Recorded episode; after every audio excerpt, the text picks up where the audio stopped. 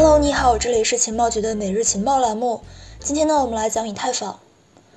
我们知道，关于以太坊是否能够超越比特币的争论一直没有停止过。在今年五月份，以太坊联合创始人威神在接受采访的时候曾经表示，如果说比特币的技术一成不变，它将会面临着一个被淘汰的风险。而且他还预测了以太坊的市值很有可能会超过比特币市值。几天之后，华尔街巨头高盛发表了一份名为《全球宏观研究》的报告，也对以太坊给予了高度评价，认为从真实的用途、用户基数以及技术迭代速度等等多方面因素之下，以太坊有望取代比特币的加密货币主导地位。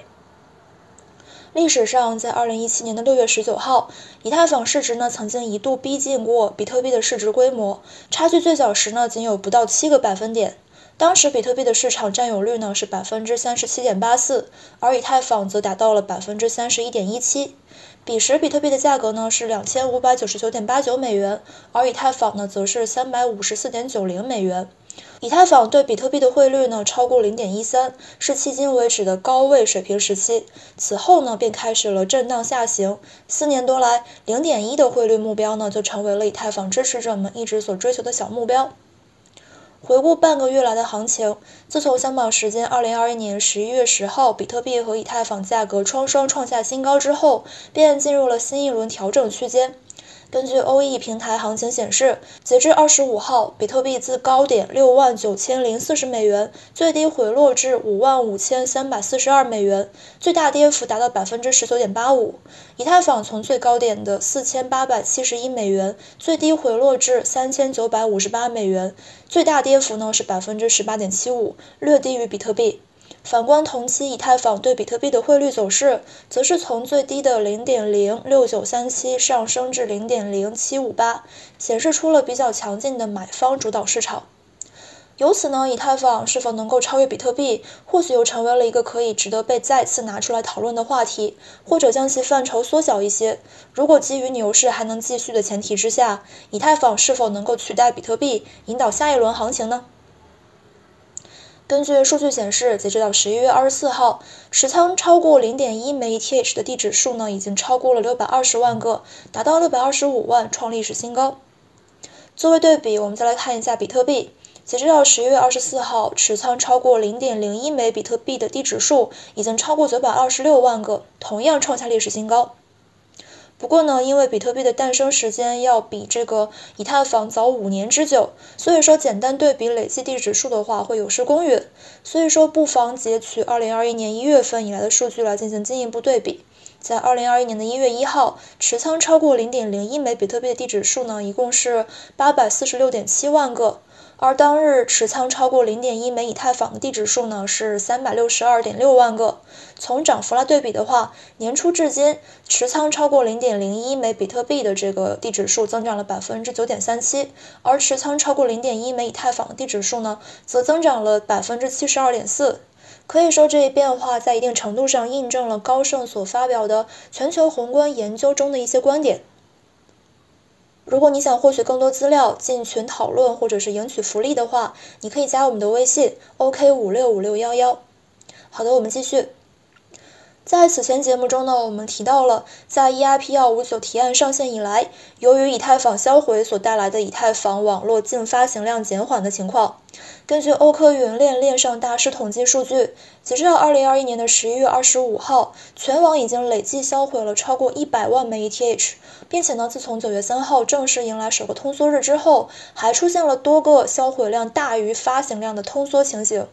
无疑将会使市场投资者对以太坊的未来给予更大期待。在前面提到的高盛的报告中呢，还有一个观点，就是比特币的稀缺性不足以支撑其价值存储的功能，以太坊将会取而代之。对于这个观点呢，高盛的理由是，推动价值存储成功的关键在于需求而非稀缺性。目前市场上由于价值存储资产均是存在稳定供给，比如说像黄金供应量以每年百分之二的速度来增加，但它依然是公认的保值资产。而像铀这样的稀有元素呢，则并不是一个价值存储手段，因为固定且有限的供给将会刺激囤积，这就会导致新买家不得不报出高于现有买家的价格，从而推高价格波动，产生泡沫。反观以太坊，虽然说它在过去六年大部分时间里面呢，保持着一个百分之四到百分之八的通胀率，在设计机制上对总量上限也没有限制，但是呢，需要注意，以太坊在单位时间之内产生的货币总量是一个定值，而且在考虑到 EIP 幺五九，甚至是近几年以来以太坊生态高速发展的现状，其网络上的 gas 消耗呢还会在随之变动。因此呢，与有限供应保持价值相比，更重要的是降低新供应的急剧上涨和不可预期的增长。以太坊当前适度通胀和动态调整相结合的模型，显然是更加具有灵活性，也更加符合未来社会对区块链底层基础设施的要求。最后，我们把视线拉回当下。我们知道，对投资者来说，将资产转进 OE 等等交易平台是最为常见的出售方式。所以说，从交易平台地址上的以太坊数目变化，大致可以了解投资者出售意愿的强弱变化。根据 Glassnode 统计信息可以看出，自从2020年的4月份中旬以来，交易平台地址中的 ETH 数目占总流通量的比例呈现出一路下降的趋势。虽然说今年5月份到7月份之间有小幅上涨，但是呢，很快再次重回下行区间。目前交易平台地址上的以太坊数目呢，已经从2020年4月份中旬最高的2251万枚，降低到了1418万枚左右。即使不考虑在此期间的新发行量，在过去十九个月之间呢，交易平台地址上净减少的以太坊数量呢，已经超过百分之三十七。这样的情况呢，可以解读为投资者将自己所持有的以太坊转移到了独立钱包、DeFi 智能合约或者是 ETH 二点零的质押之中。当然，以太坊矿工地址也是非常值得关注的。不过，不论这些以太坊最终流向是哪里，在客观上都减轻了二级市场上的抛售压力，在一定程度上都是惜售情绪加剧的反应。当然，以上内容更多是依据链上数据的变化所做出的一个不尽严谨的推测，不能也不应该作为大家进行决策的参考。因为在加密市场上，除了这些链上可见信息之外，还会受来自传统金融市场，还有加密市场内的投资者情绪波动等等复杂的、不可预知甚至不可控的多重因素的影响。